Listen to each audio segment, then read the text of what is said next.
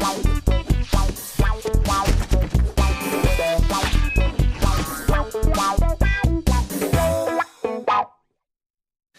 Moin Moin und hallo, herzlich willkommen zu einer Nigel, Nagel, neuen Ausgabe Almost Daily. Heute mit Bell, mit Simon und einem fantastischen Gast. Ich freue mich sehr, dass du da bist. Andreas Brandhorst ist da. Ähm, Autor, hallo. Übersetzer. Das ist dein neuestes Werk, Das Erwachen. Da quatschen wir heute drüber, unter anderem. Hallo.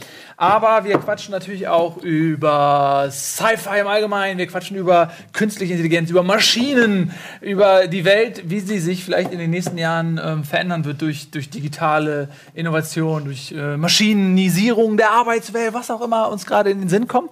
Ähm, ich freue mich sehr, dass du da bist. Kurz zur Vorstellung deiner Person. Du, du schreibst nicht nur Bücher. Ähm, dein, dein jüngster Titel, der jetzt im Oktober erschienen ist, ist auch seit Wochen auf der Spiegel-Bestsellerliste. Mhm. Ähm, du bist auch Übersetzer. Du hast die Scheibenwelt. Ich, ich habe Romane übersetzt. Ich habe auch Ach, übersetzt. Nee. Ist jetzt ein bisschen weniger, aber ich habe ja, stimmt, ja. Die, die meisten Scheibenweltromane übersetzt. So, oh, das ist der Mann, den ihr alle gelesen habt. Ja, wirklich. Ja. Ich habe davon einige gelesen. Ne? Ja. Ich habe auch lieber im Deutschen gelesen, weil mir zu viele Eigennamen und Bezeichnungen waren, die man dann im Englischen. Das hat bei Harry Potter bei mir schon äh, nicht funktioniert und, und deswegen habe ich die immer auch auf Deutsch ja, gelesen. Das war da, Kommt also besser damals, rein. Ich bin damit angefangen, äh, kurz nach meiner Auswanderung nach Italien. Also ich, ich glaube, ich habe das Angebot bekommen, damals von, vom Heine Verlag 85, 1985 oder 1986. Da kriegte ich das Angebot, ach, wir haben hier einen ganz unbekannten Autor namens Terry Pratchett. Wird wahrscheinlich nichts. Seine ersten Zeilenweltromane. Und dann, äh, das, das war eine ganz dringende Sache, ich musste die ganz, ganz schnell übersetzen, weil der Übersetzer, der eigentlich dafür vorgesehen war, der ist ausgefallen. Mhm. Und ich war dann daran, dachte, mein Gott, und zu der Zeit habe ich also vorwiegend hauptsächlich übersetzt, habe dann dieses Angebot gekriegt und habe gesagt, na gut, machst du das mal. Und dann lese ich da rein in den ersten Roman, denke, was ist denn das für eine komische Angelegenheit? Sehr schwer zu übersetzen, das kolossal schwer zu übersetzen. denke ich auch, ja. Und ich musste das wirklich also ganz schnell machen. Habe ich dann auch geschafft. Und äh, zu der Zeit wusste natürlich niemand, dass da 30 oder 35 andere Romane noch nachkommen. Jetzt wusste mhm. der Terry Pratchett ja selber auch nicht.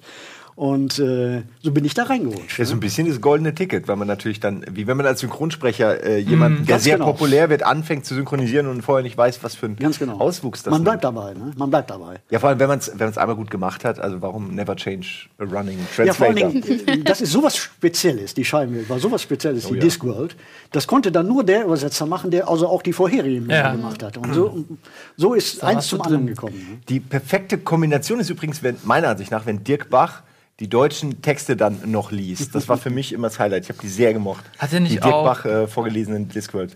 Ähm, hat er nicht auch äh, Captain oh, Blaubeer und sowas Captain gemacht? Blaubeer, ne? ja, ja. Mhm. Dirk Bach war ein fantastischer, ähm, wie nennt man das? Vorleser. Vorleser. Lesestimme. Lesestimme. Ja. ähm, äh, wo wir gerade schon dabei sind, lass uns noch ganz kurz noch ähm, auch mal drüber reden, wie, weil das ist auch so ein Thema, was ja nicht nur für Bücher gilt, sondern das gilt ja auch zum Beispiel für Serien, äh, Simpsons, Rick and Morty, was auch immer. Ähm, wie übersetzt man ein ähm, Roman, der eben sehr viel mit Humor arbeitet und sehr viel auch mit skurrilen Gedanken spielt. Wie, wie übersetzt man das? Den kann man am besten übersetzen, wenn man selber Autor ist, ist immer meine Theorie dabei.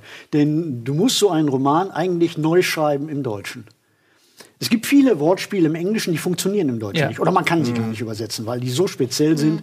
Also was muss man machen? Man muss das im Deutschen neu erfinden, so ein Wortspiel. Oder wenn es gar nicht geht an der Stelle, dann muss man eine andere geeignete Stelle nehmen, wo das sich anbietet im Deutschen mhm. und dann im Deutschen ein Wortspiel bringen. Und genau das habe ich gemacht. Mhm. Ich habe dann also die Stellen praktisch, ja, ich will jetzt nicht sagen von Grund auf neu geschrieben, aber ich habe sie dem, dem deutschen Sprachgebrauch angepasst.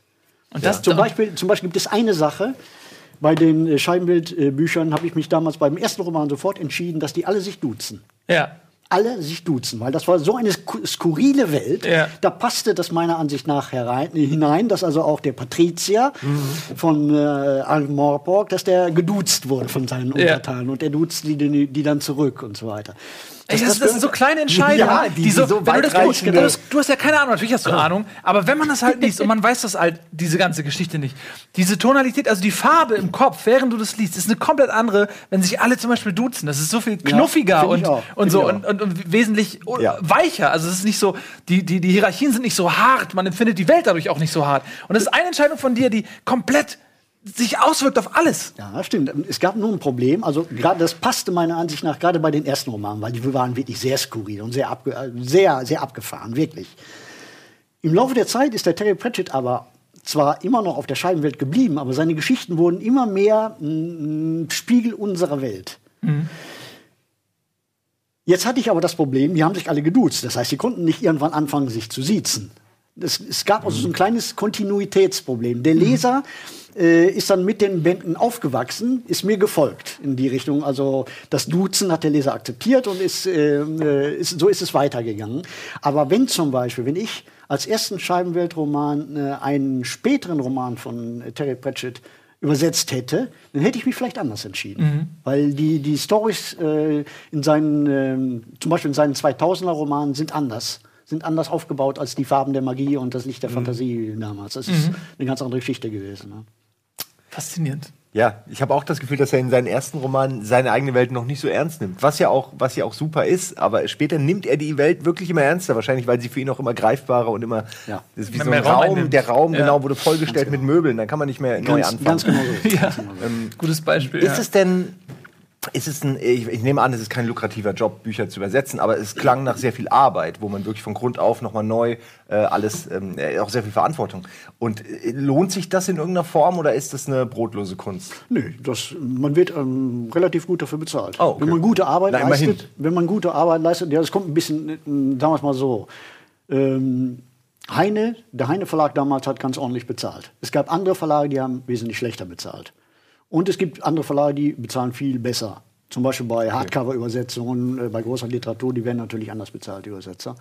Aber äh, ich konnte mich damals nicht beklagen und eigentlich auch heute, mh, die mh, hm, Publikumsverlage, die Übersetzungen werden so gut bezahlt, dass man davon leben kann. Man wird nicht reich davon, aber man kann davon leben.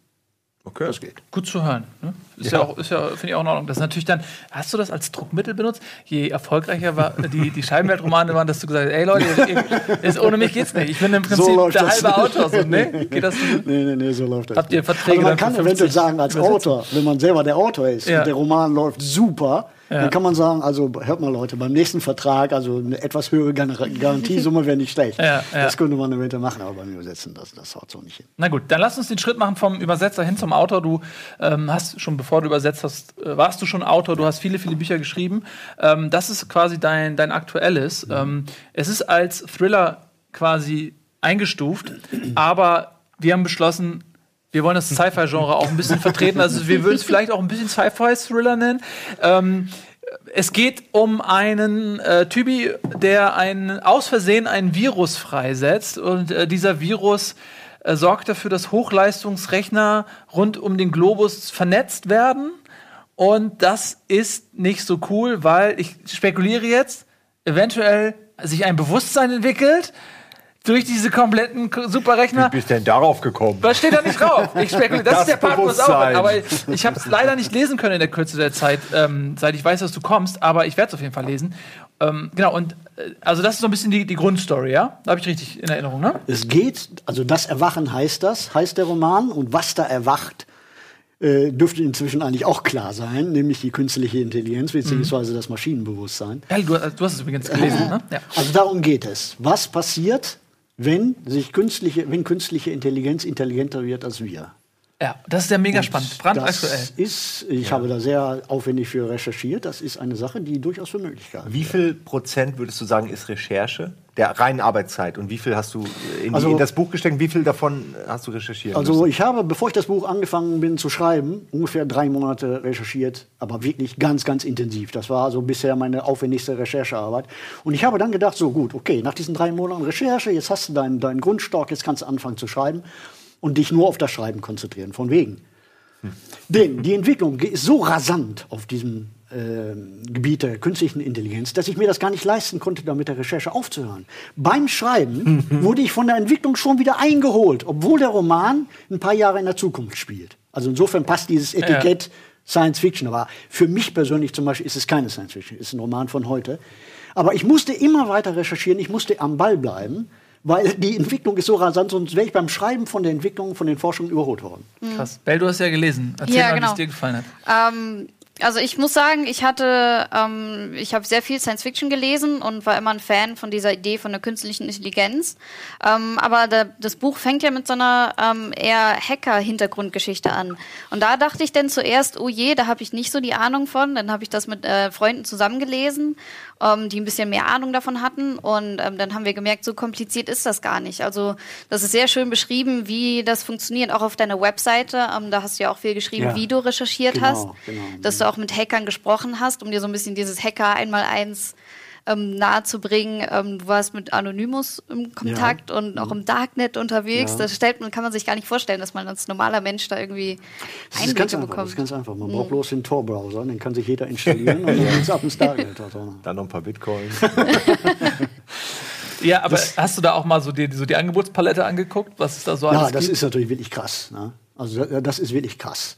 Ähm, aber das ist ja auch allgemein bekannt. Das Darknet ist ein dunkler Ort. Mhm. Und da gibt es dunkle Gestalten. Das heißt Darknet. Also ich finde den Namen eigentlich auch super passend. Ja. Also, also, ich finde den eigentlich weniger passend, muss ich sagen. Echt? Also ja? meiner Ansicht nach sollte es eher heißen, oder heute würde der Name nicht mehr so passen dazu, aber Freenet wäre eigentlich besser.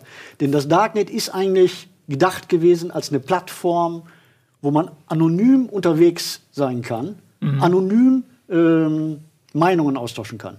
Aber also gerade für Regimegegner und so weiter ist das ja. Gold wert. Also das, das je nachdem, wie man es nutzt. Es ist eine mächtige ja, Waffe. Das ist genau das Internet selbst. Genau. Überall, also ja. äh, in Russland auch. Äh, gerade dieses Darknet, wo man also anonym Informationen verschicken kann, ohne befürchten zu müssen wenn man vorsichtig genug ist, dass man identifiziert wird. Das ja. finde ich, eine ja. find ich, eine sehr wichtige Sache, gerade in unserer heutigen Welt. Ja, genau, man unterschätzt, dass es wirklich Orte gibt, ja. wo man eben nicht die Freiheit hat, die wir haben, Ganz auch was genau. das Internet angeht, wo man äh, darauf angewiesen ist, Eindeutig. vielleicht auch äh, auf, auf alternative Währungen oder so umzusteigen, einfach nur um sein Geld zum Beispiel aus dem Land rauszuholen Ganz oder genau. ähnliches. Also es ist ähm, eine verrückte Welt, da wirst du gleich noch mehr zu erzählen und du wirst gleich noch ein bisschen mehr vom Buch erzählen. Apropos Geld ähm, aus dem Land schaffen, das, das wollen ist für uns natürlich auch mal ein brandaktuelles Thema. Wir machen ein bisschen Werbung, um Geld ins Land zu schaffen. Und gleich sind wir zurück mit dir und euch und es wird super.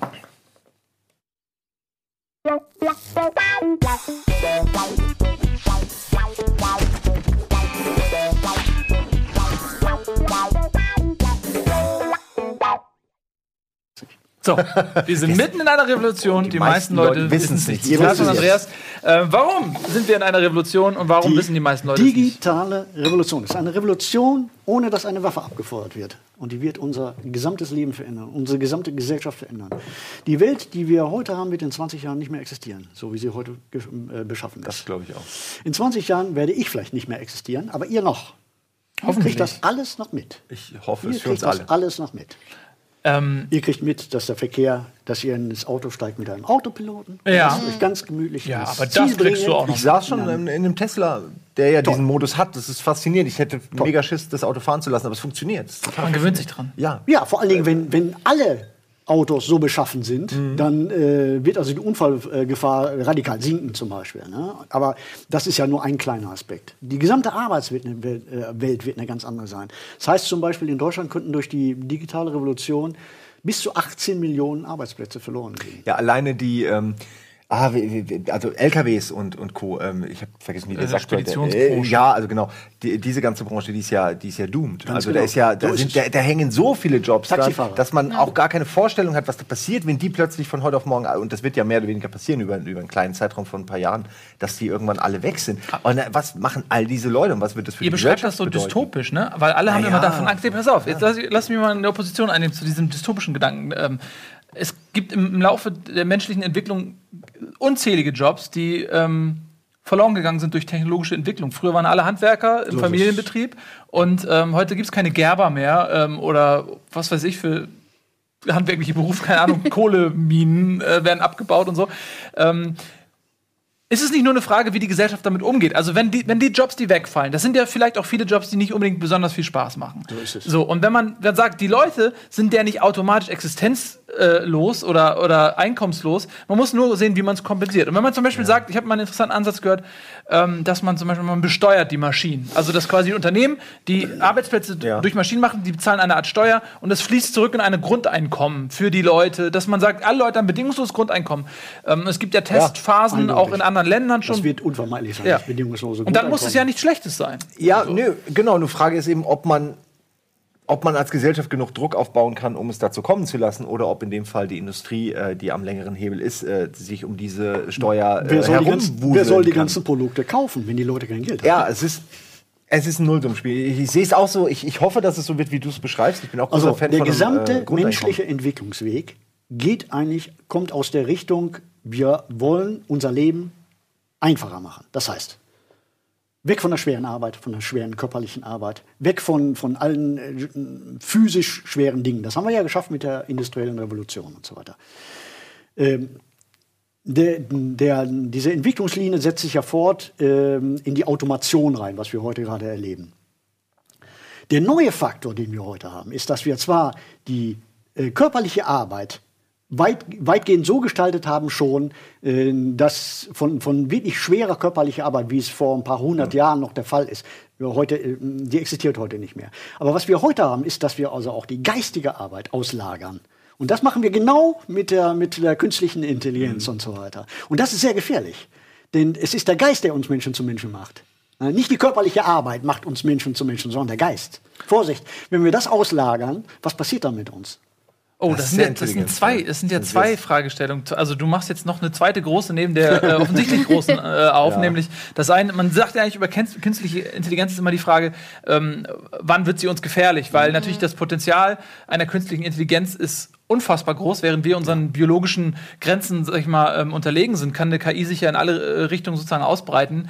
Ähm, ja. Und das könnte auch bedeuten, dass sie uns gegenüber einen ähm, Vorsprung hat, wie wir eine Ameise gegenüber. Ja. Und dann gibt es ja Theorien, okay, äh, was ist, wenn die künstliche Intelligenz unser Leben genauso gering schätzt, wie wir vielleicht das Leben einer Ameise? Ähm, und äh, dann hätten wir halt die Arschkarte und hätten uns selbst ähm, quasi untertan äh, gemacht. Und ähm, das andere ist eben das, was du sagst, das ist entspannt, weil weniger diskutierter äh, Aspekt, dass man sich selbst entmenschlicht, indem man eben quasi das ablegt wie ein Mantel, was Stimmt. einen zum Mensch macht. Das ist jetzt mal ganz abgesehen von, von, dem, äh, von der Diskussion um die KI, ist das eine, eine Frage. Nicht? Wenn, je mehr wir von unserer geistigen Tätigkeit auslagern, ich halte das für sehr gefährlich, ne? weil äh, wir damit einen Teil unseres Menschseins aufgeben. Ja, zum, ja, wenn man in einer Welt aufwächst, in der geistige Tätigkeit nicht mehr gefördert werden, dann wird es für die nächste nachwachsende Generation auf jeden Fall ein mhm. Problem, weil man es einfach nicht mehr lernt. Ja. Was sind das konkret für Sachen, äh, die man auslagert? Sind das äh, also stellst du dir das so vor, dass man äh, Anschluss hat ähm, ein vernetztes Haus wie äh, bei der Enterprise, wo man sagt Computer und dann sagt man äh, Computer berechne mir was oder löse mir folgendes Problem auf ähm, oder wie stellst du dir das konkret vor? Hm, Werdet ihr heute in, imstande, eine komplexe mathematische Aufgabe? Du brauchst gar nicht, kannst da aufhören zu reden. das Wort komplex hättest du gar nicht einfügen müssen. Mathe, nein. Ja, oder schriftlich. Nur schriftlich. Nur mit hm. Papier und Stift. Wer ist dazu heute noch imstande? Ja. Wo es doch so einen bequemen Taschenrechner gibt. Gibt es gar nicht. Ein Handy. Genügt. Ja, ja, man kann sogar ein, kann man nicht auch Siri fragen, hier Siri, wie viel ist? Zum Beispiel, ja. ne? Zum Beispiel. Also so weit geht das. Ja. Und was macht man, wenn irgendwann Siri eine falsche Antwort gibt und keiner mehr merkt? Und keiner mehr merkt es. Keiner merkt es mehr, dann sagt sie 1 plus 1 ist 2 das kann und natürlich gefährlich werden. Ne? Bis hin zu weißt du, wie man eine Atombombe baut Natürlich. oder so? Und das steht alles im Internet. Ja. Alle Informationen, jemals, andere Sprachen, alles, ja. alles gespeichert im Internet. Ganz genau.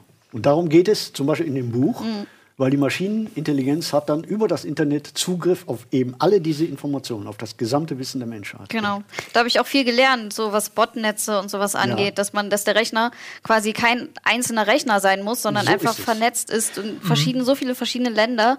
Und desto mehr Rechner da zusammenkommen, desto mehr Rechenpower und desto schneller funktioniert das ja alles. Genau, also jeder, jeder Rechner ist die, eine Gehirnzelle mhm. einer künstlichen genau. Intelligenz und die, ähm, wir äh, ähm, lassen diese künstliche Intelligenz ja wachsen mit jedem jedem neuen Hardware-Grid, was irgendwo ans Netz geht oder so, ist ja quasi die potenzielle Intelligenz also gleich höher. Der, das, das Verrückte an der Sache ist, viele ähm, Experten sind sich ja darüber klar, wie brandgefährlich diese Angelegenheit ja, Stephen ist. Stephen Hawking warnt immer davor. Das ist schon klar, aber trotzdem wird ja. da weiter geforscht und da wird investiert Milliardenbeträge. Warum?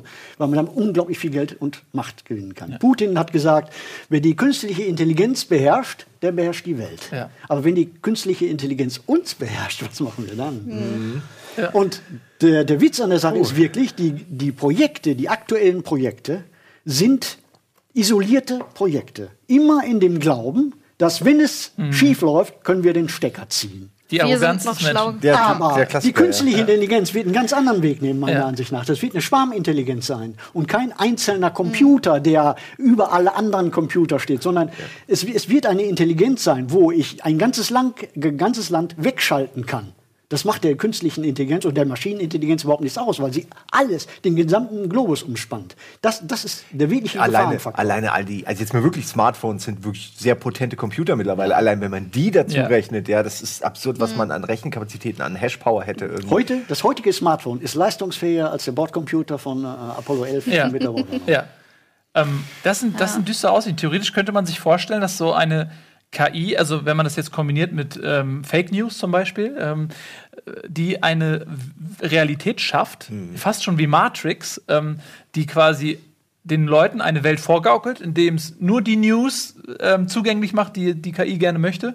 Und man glaubt, man lebt. Theoretisch könnte es ja jetzt schon so sein. Also Ja, theoretisch Facebook könnte ich jetzt schon. macht so Dinge ja, Ja, ja, aber- die, dass sie die, dich in deiner Ja, Bubble aber stell dir vor, pflegen. Deutschland ist nie Fußball-Weltmeister geworden. Als das ist- es ja. hat nie eine Fußball-Weltmeister gegeben.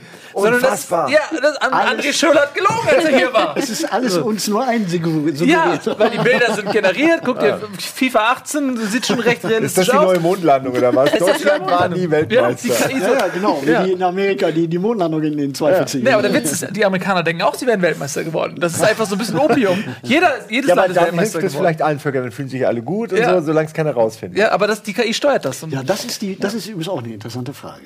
Wenn sich alle gut fühlen, warum dann etwas ändern?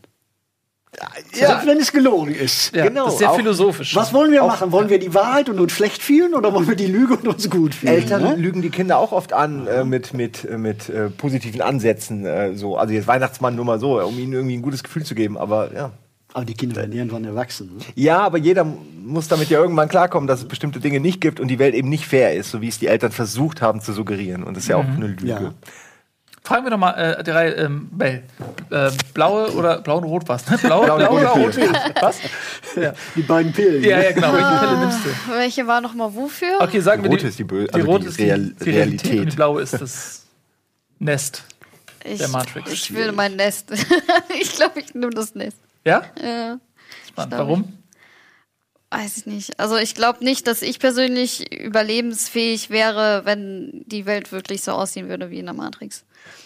Ich glaube, ich würde da eher den kürzeren ziehen und irgendwo im Slum enden und da wird Äh. Welt ist Du, Slum. du würdest das vorziehen, mit der Lüge weiterzuleben. Ah, das, ist, aber das ist schwierig, ja. das ist schwierig, ne? Die, die Entscheidung. Ich fände noch wichtig, ob man danach weiß, dass es eine Lüge ist und Ja, sich stimmt, eben mit der ja. Matrix abfindet, oder ob Ja. man das, diesen Teil aus seiner Erinnerung löscht. Dann wäre ich, glaube ich, auch lieber in der Matrix als außerhalb. Weil es einfach angenehmer. Also, brauchen wir nicht drüber reden. Es ist Aber- angenehmer, du kannst Ja. mehr machen. Aber wenn du es weißt, dann bist du verrückt, glaube ich, in der Matrix. Ja, ja, das glaube ich auch. Was würdest du schlucken? Ich würde die Wahrheit nehmen. ja? Ja, auf jeden Fall. Ich äh, ziehe die Wahrheit immer vor. Obwohl das manchmal verdammt bitter sein kann. Ja, bitter ist der Grießbrei, den du jeden Ja. Tag essen musst. Aber ganz ehrlich, ich habe neulich vegane Leberwurst gegessen und ich muss sagen, wir sind gar nicht so weit davon entfernt, dass wir das freiwillig essen. Ähm, von der, ja, aber das ist spannend. Ich, ehrlich gesagt, ich weiß es auch nicht. Deswegen, ich finde diesen Film Matrix einfach äh, so zeitlos genial. Ist ja absolut. Ähm, äh, diese Als ich Fragestellung, den, so als ich den aktuell. im Kino gesehen habe, ich dachte, das ist ja unglaublich. Ja. Hat dich das inspiriert auch äh, für deine Ich, wir waren dabei, ich habe zu der Zeit äh, an einem Konzept gearbeitet, das zu 80 Prozent mit der Matrix übereinstimmte. Das war so kolossal, ich musste alles ändern. Ne? Oh, das ist aber ärgerlich dann das gewesen. ist verdammt. Das also, das ist- war, oh. es, also Terry Pratchett hat mal mh, von Ideen gesprochen. Von Ideenquanten, die durch den kreativen Äther schwirren und auf empfangsbereite Gehirne treffen. Ähm, dann gibt es aber in der Quantenwelt sowas wie Quantenverschränkung. Das heißt, die, diese Ideenquanten können Ja. also auch mehrmals existieren sozusagen und auf mehrere Gehirne gleichzeitig treffen. Es gibt äh, ein Phänomen, äh, das nennt sich die Gleichzeitigkeit von Ideen, von, von äh, kreativen Sachen. Das kann passieren, dass ein amerikanischer Autor einen Roman schreibt, den ein britischer auch zu dem gleichen Zeitpunkt schreibt um das gleiche Thema. Es gibt diese beiden Filme, äh, zum Beispiel ähm, um den äh, um das Weiße Haus, um den Anschlag auf das Weiße Haus. Ja? Da gibt es doch zwei Filme, Ja. die sind zur Ja. gleichen Zeit gedreht worden, ohne dass der eine vom anderen was wusste. Auch mit diesem, es gab diesen ähm, ähm, Vulkanfilm, irgend sowas. Äh, also der eine war Dantes Peak und der andere war auch irgendwas Ja. anderes. Die Ja, kamen ja. auch Ja. zeitgleich. Ja. Aber da kommen zehn Jahre lang kommt Ja. nichts und dann kommen zwei ist Erdbebenfilme oder so. Es ist- Aber ist das vielleicht nicht eher so ein Phänomen, dass es ist ja auch eine Wahrscheinlichkeitsrechnung. Also es gibt irgendwie sieben Milliarden Menschen, davon ja. sind vielleicht, was weiß ich, zehn Millionen in der Lage, ja. ein Buch zu schreiben aufgrund ihrer Lebensumstände und Talente. Und dann ist man ja auch immer ähm, Einflüssen ausgesetzt. Also es ja. reicht jetzt zum Beispiel, wenn in den Nachrichten kommt, Island, äh, der Vulkan bricht aus mhm. und wie machtlos du als Mensch auf einmal bist, ja. weil die Natur, äh, mhm. wenn sie auf einmal aus ihrem Gatter äh, springt, uns einfach überlegen ist. Und das bleibt ja irgendwo hängen im Unterbewusstsein. Und dann muss man ja nur eins, zwei zusammenzählen und so, und das, vielleicht ja. ist es ist, das ja. ist einfach ja, das. Also ja, popkulturelle oder globale ja. Einflüsse, die gibt es auf jeden Fall. Insofern hat Matrix sicher für ganz viel Inspiration. Mit Sicherheit, denke ich. Also Aber wie ärgerlich ist das, wenn man äh, einen Roman umschreiben? Also, äh, ich würde dann fast lieber das Ding anzünden und was Neues anfangen, weil mir würde das, glaube ich, also ich sehr schwer fallen, etwas komplett umzuschreiben, ich, wo man sich schon verliebt ich hat. Ich weiß doch, ich, ich habe auf die Leinwand gestochen und gedacht, das ist ja unglaublich. Ne? Du musst alles ändern. Selbst die Namen der, der einer Person, der Neo der hieß bei mir Leo. Ne? da dachte ich, das kann nicht sein. Das ist unfassbar. Ne? Okay, so das geht, ist so verrückt. Das manchmal. Also ja, ey, vielleicht ist, es gibt ja äh, so eine Theorie, oder es gibt ja diese Theorie, das, die Simulationstheorie sozusagen. Äh, ich glaube, es gibt vier oder fünf äh, Bedingungen, so, die erfüllt sein müssen dafür. Und die sind natürlich dann alle sehr ähm, schwer zu erfüllen, diese Bedingungen. Aber es gibt ja die Theorie. Ich glaube, manchmal ist die Zeit reif für etwas. Und wenn die Zeit für etwas reif ist, dann merkt das nicht nur ein Gehirn, sondern dann sind es mehrere, die das merken. Und die Zeit war damals reif für so einen Film wie, wie Matrix. Das mhm. war wirklich. Darum ist das so unglaublich erfolgreich gewesen, gerade der erste Teil. Mhm. Ja, er konnte mit vielen Leuten andocken. Ja, ganz genau. Was macht dir am meisten Sorge, wenn du an die Zukunft denkst? mein Alter. okay, was ja, aber, das, aber das ist auch ein guter Punkt vielleicht, weil die ganze ähm, Technologisierung, die würde ja dein Leben auch verlängern. Du hättest Tolle ja Sache. direkt von einer, von einer guten Arzt-KI würdest du ja dann in dem Sinne profitieren. Da können wir gleich über meinen nächsten großen äh, Thriller sprechen, der im Herbst 2018 bei Piep erscheint, denn der hat genau das zum Thema. Oh, da muss der wird heißen, dass der, der wird heißen, kann ich ruhig sagen. Ja. Ich habe extra meinen Verlag nachgefragt. Ich kann das, ich kann den Titel ruhig nennen. Ich kann ruhig sagen, worum es geht. Es geht um äh, der Titel, äh, der wird heißen, das äh, ewiges Leben. Und genau darum geht es. Hast du auch recherchiert schon? Ja. Um die neue Gentechnik. Denn da mhm. kommt also unglaublich was auf uns zu. Ja. Unglaublich was auf uns zu, was ebenso positiv und ebenso negativ sein kann wie die künstliche Intelligenz. Die, es gibt Leute, die werden davon profitieren und es gibt ja. Leute, die werden den kürzeren ziehen. Aber Wer wird es wohl sein? was du sagtest mit dem, mit dem, Leben und so weiter, das ist, es stimmt völlig. Es gibt keinen biologischen Grund, warum wir sterben sollten. Ja. Das ist, also, wenn wir die, die nötigen Werkzeuge hätten, um, unseren, um unsere Körperzellen zu programmieren, könnten wir ewig leben. Rein ich habe gehört, diese Uschi Glascreme soll ganz gut Ich habe eine hab ne Romanidee für dich. Du darfst, du darfst sie umsetzen und musst mich aber namentlich erwähnen. Ähm, ich habe neulich äh, gelesen, es gibt äh, eine sehr interessante Zwillingsstudie. Es sind äh, zwei Astronauten. Und der eine ist äh, ein Jahr lang auf der Raumstation mhm. gewesen, ISS, und der, und der andere war in der, Zeit auf mhm. der Erde. Der mit der Glatze. Und dann ne? haben die ähm, also ich habe den Namen jetzt nicht im Kopf, ja, aber, aber ich habe das mitverfolgt. Die Glatzis. So. Und ich habe den Namen auch vergessen. Es ist ja. auch immer so, man liest irgendwas und dann kommen andere, überlagern ja. das und dann ist es 80 Prozent ja. Halbwissen und so. Aber egal, diese beiden Typen. So, und dann haben sie die untersucht und haben festgestellt, und jetzt kommt wirklich viel Halbwissen, dass äh, bei dem einen zum äh, einen die Genmutationsaktivität massiv angestiegen ist ja. und zum anderen die, ich glaube, heißen sie Polymer- oder Polymerase-Kappen. Telomere. Dankeschön. Die, diese Kappen, die quasi, ja. ähm, je älter du wirst und je häufiger sich deine Zellen Das sind Chromosomenkappen, die schützen die, die Chromosomen. Und, genau. Äh, bei jeder Zellteilung, bei jeder Teilung werden verkürzen die. Genau, das ist ein Problem, weshalb man nicht ewig leben so kann, weil die Zellen sich quasi zerstört werden im Lauf, im Lauf der, äh, des Lebens. Und bei den Typen waren die verlängert. Also das heißt, äh, dass die quasi theoretisch langlebiger sind. In Kombination mit der erhöhten Mutationstätigkeit habe ich mir überlegt, wie geil ist das denn? Wir haben das Raum, Raumfahrtzeitalter sozusagen erreicht. Was ist, wenn das Leben darauf hingearbeitet dass wir da hinkommen und dann die nächste Evolutionsstufe? Ja. Weil ja. längeres Leben plus Mutations. Wann, wann, erhöht sich die Mutationsfähigkeit, wenn man was verändern muss? Und wann muss man was verändern, wenn man ins Weltall reist? Und das wäre doch eine geile Idee, wenn man irgendwie, wenn, man, wenn mit den Menschen was passiert. Und man merkt auf einmal, kann man diese ganzen Hindernisse, die ja, der Weltraumreisenummer ähm, äh, ja, in, in, in, in, die Speichen gesteckt werden, wenn man das auf einmal ähm, auflösen könnte. Ja, ja. Schreib doch mal ein Buch, Nils. Nein, er ist Autor, du musst es schreiben. Nein, du kannst auch so ein Buch schreiben. Der Nein, erzählt dir immer so Geschichten, dann, dann schreibt er die Bücher nie. Ja, weil ich, ich bin halt kein Autor. Ist, ja, will er 50 Prozent der Anteil haben. ja, ja, ja, 49 passt schon.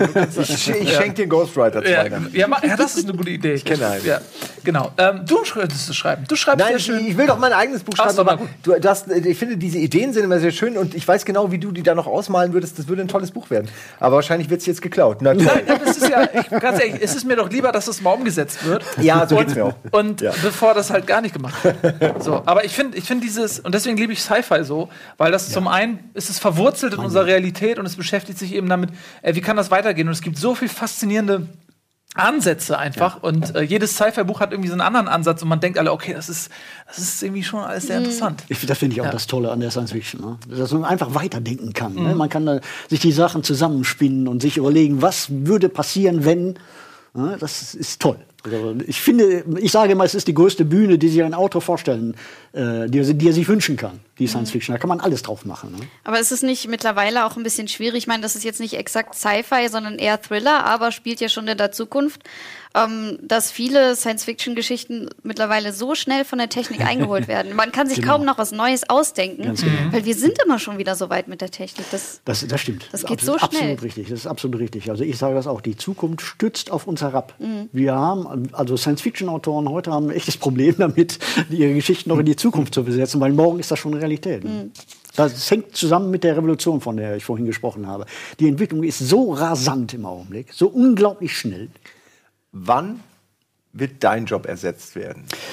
Das, es gibt eine, ein Forschungsprojekt ähm, um eine künstliche Intelligenz, wo die Experten gesagt haben, es, also bisher muss ich dazu sagen, hat man äh, es immer für unmöglich gehalten, dass die menschliche Kreativität von einer künstlichen Intelligenz in Frage gestellt werden könnte oder beziehungsweise überholt werden könnte, eingeholt und überholt werden könnte.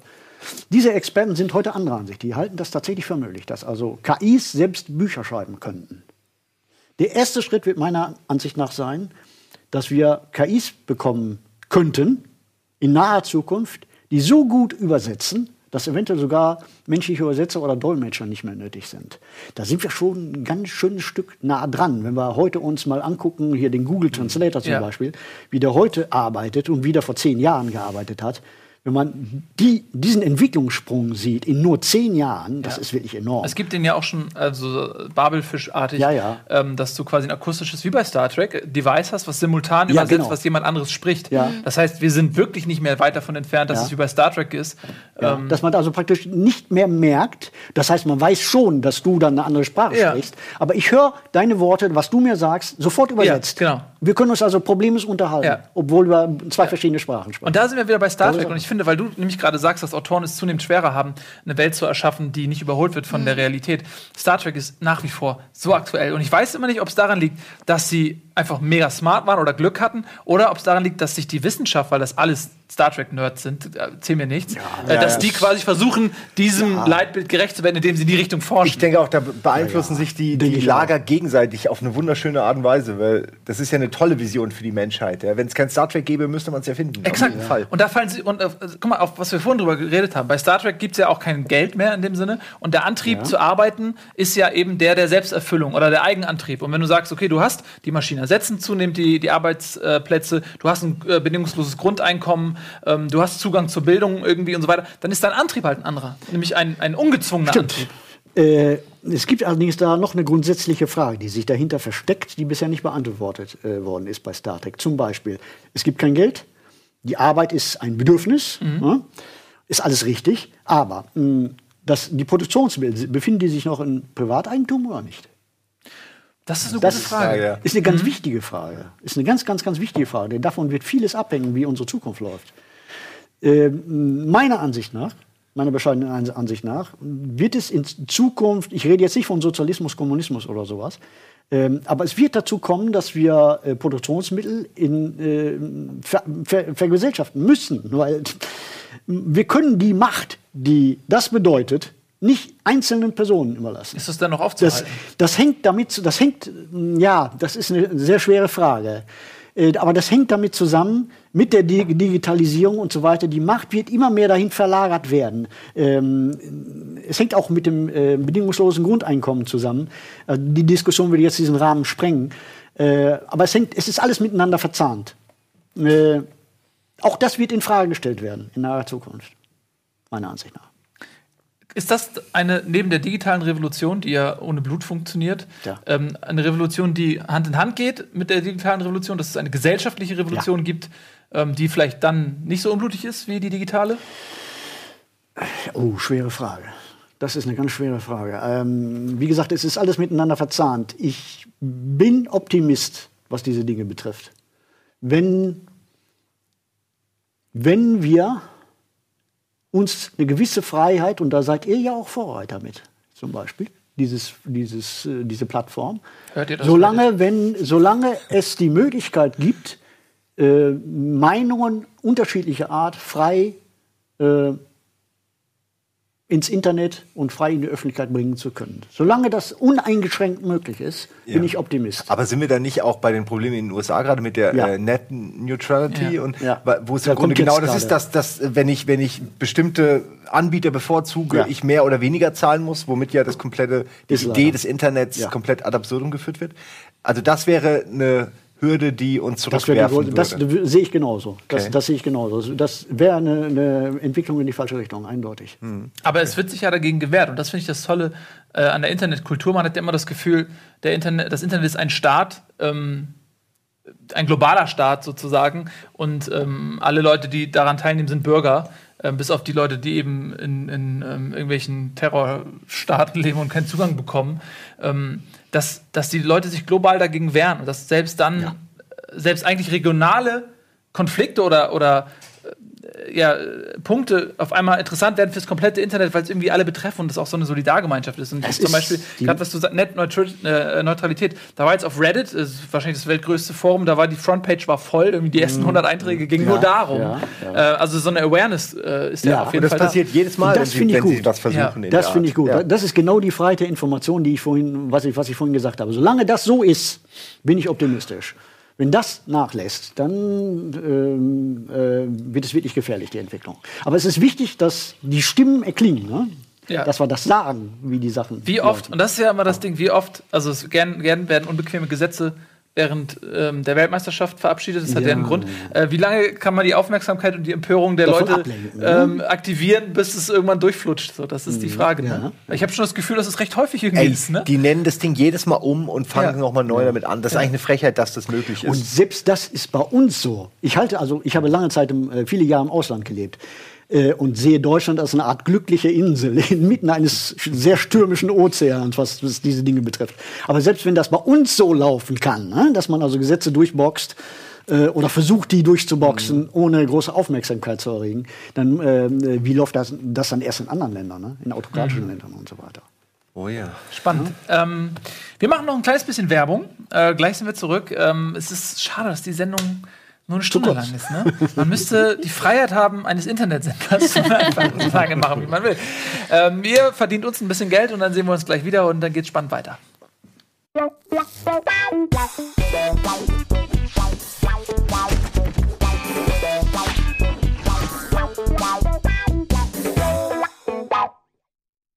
Das Erwachen Andreas Brandhorst ist heute zu Gast. Leider nicht mehr so lange, ähm, weil die Sendung ihre Grenzen hat, was schade ist. Ähm, Bell, du bist ähm, auch einer der größten Leseratten und Sci-Fi-Nerds äh, hier bei uns im Sender. Ähm, welches Thema interessiert dich, wenn du nachts nicht schlafen kannst? Also als ich das Buch gelesen habe, ähm, da konnte ich einfach nicht anders. Ich wurde teilweise echt paranoid, weil ich zum Beispiel bin äh, Fan von solchen äh, Smart Home Geräten. Ich habe zu Hause so ein Ding, was mich weckt, was alles macht. Ja aber auch die ganze Zeit zuhört. Mhm. Und da frage ich mich ah. immer, das führt ja quasi Liste, welche, ja. wann ich nach Hause komme, wann ich aufwache, ja. wann ich mhm. was esse und sowas. Und da kommt man gar nicht drum herum, um da irgendwie total paranoid zu werden, oder? Fühlt man sich da denn noch sicher, wenn man so viel recherchiert? Nein. Oder was das Hacken der, der äh, Handys Ich habe bei meinen Recherchen überhaupt erst gemerkt, äh, wie sehr wir überwacht werden. Mhm. Ähm, Du hast das gerade selber angesprochen, dieser Apparat, äh, wie heißt das, Alexa und so weiter mhm. und so fort. Mhm. Die hören natürlich mit. Das ist ja deren, der, der Zweck dieses ja. Apparats besteht ja darin, auf äh, deine Anweisungen zu reagieren. Und deshalb muss er immer zuhören, dieser Apparat.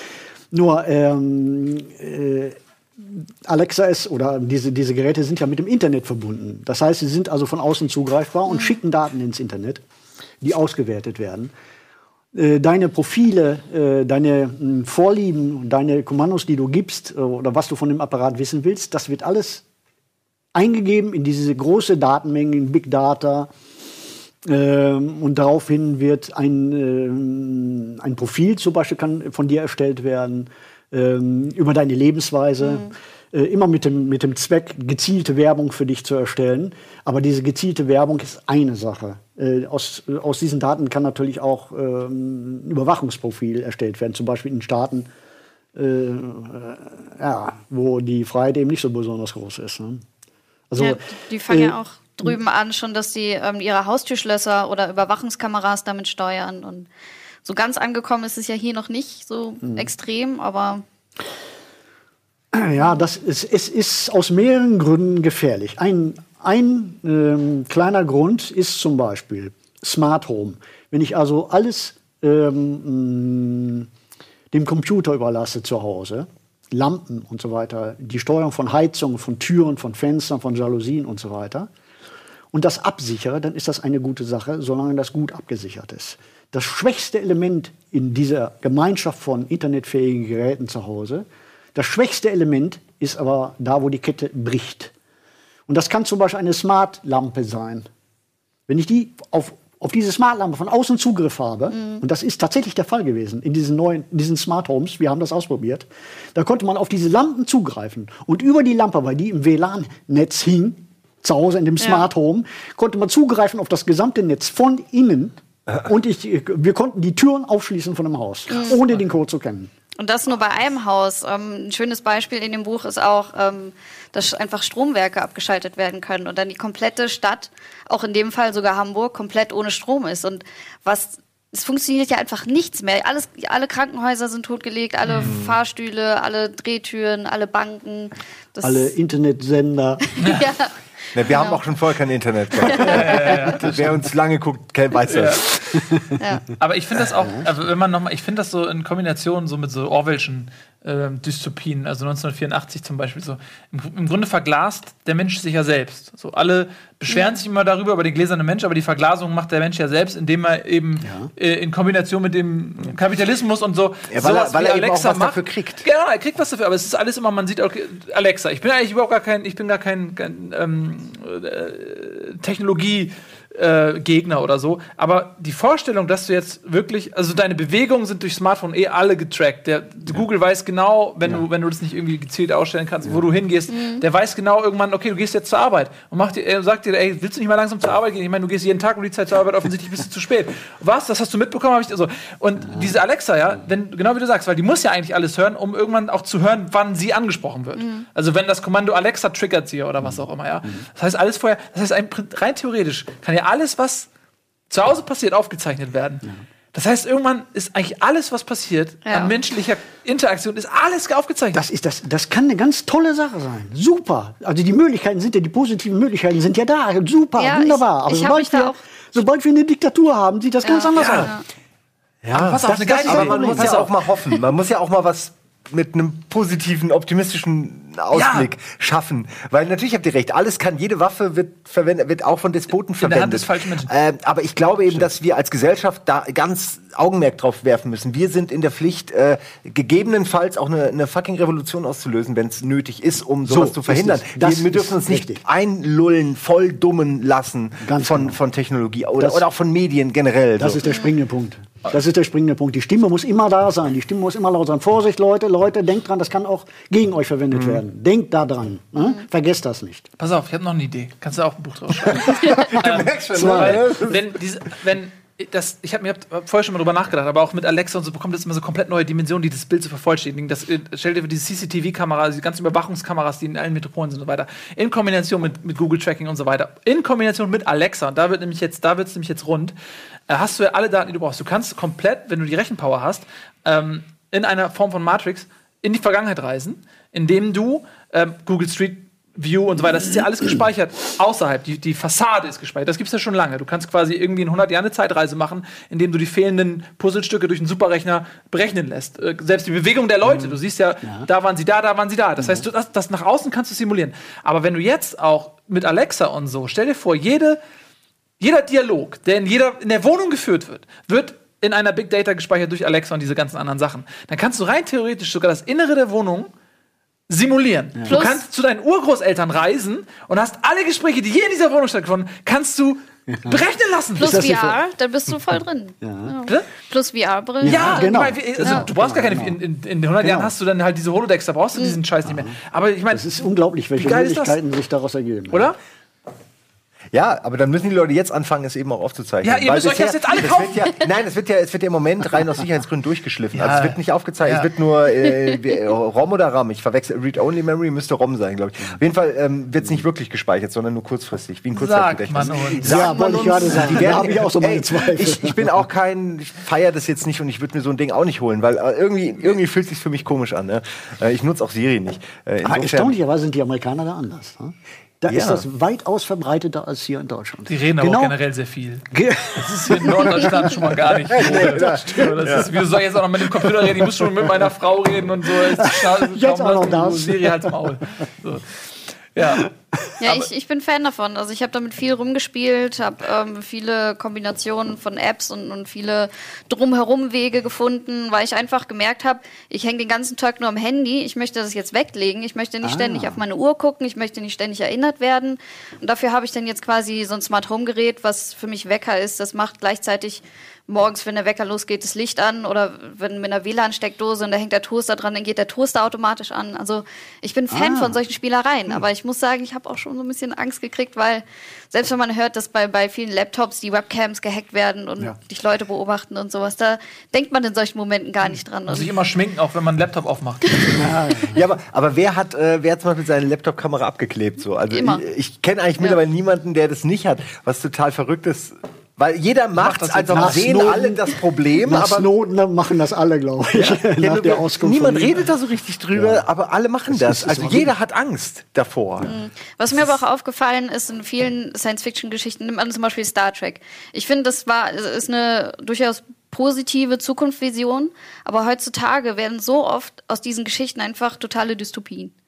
Also das geht einfach alles in die Hose. Ja, stimmt. Das ist richtig. Also ähm, die Darstellung neigen so ein bisschen zum Negativen, mhm. ne? äh, obwohl es also auch diesen positiven Aspekt ja. also, natürlich gibt. Ne? Also zum Beispiel künstliche Intelligenz positiver Aspekt wäre zum Beispiel Medizin. Mhm. Ähm, wir könnten die künstlichen Intelligenzen als Ärzte einsetzen. Die wären viel genauer und viel zuverlässiger, würden die arbeiten als menschliche. Sind die nicht sogar schon jetzt in, ja? in klinischen sind Tests schon, deutlich besser? Einfach ja. dadurch, weil, ja. weil sie viele Muster erkennen, weil das, ist ihr Job. Ganz genau. Besser als jeder Arzt. Da, sowas finde ich faszinierend, weil soll, da sollten wir ganz schnell alles drauf hinschaufeln.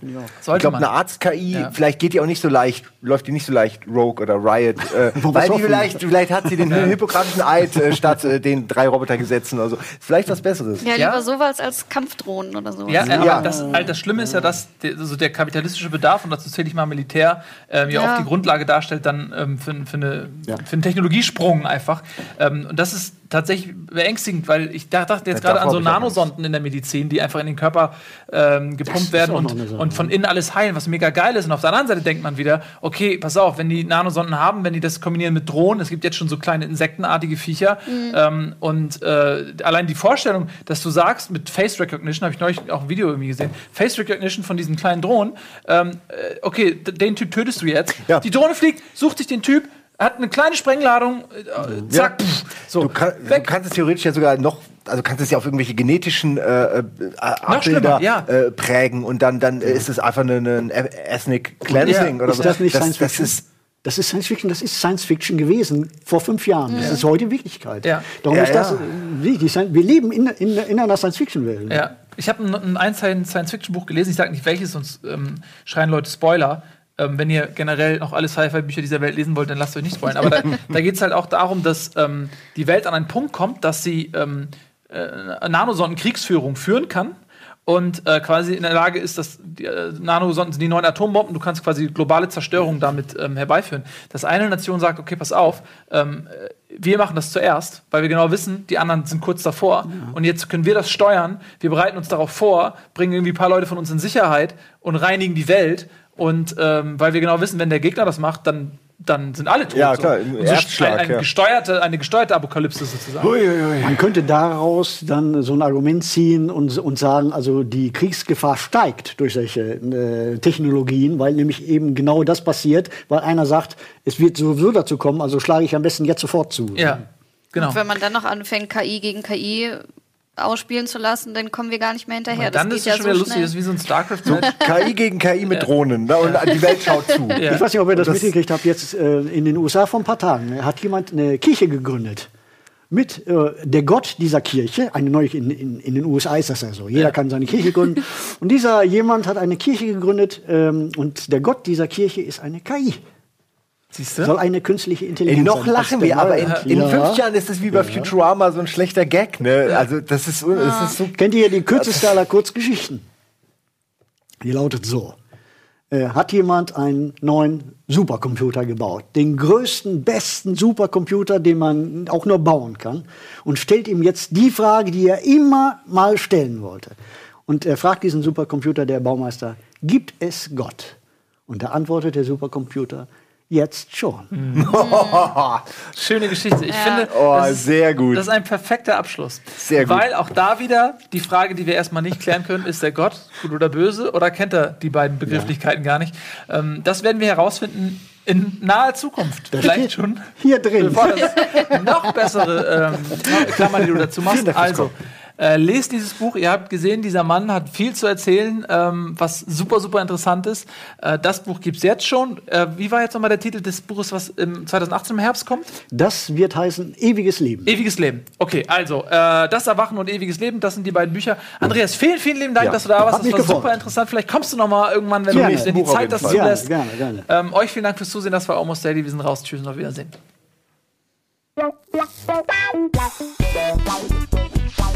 Wow.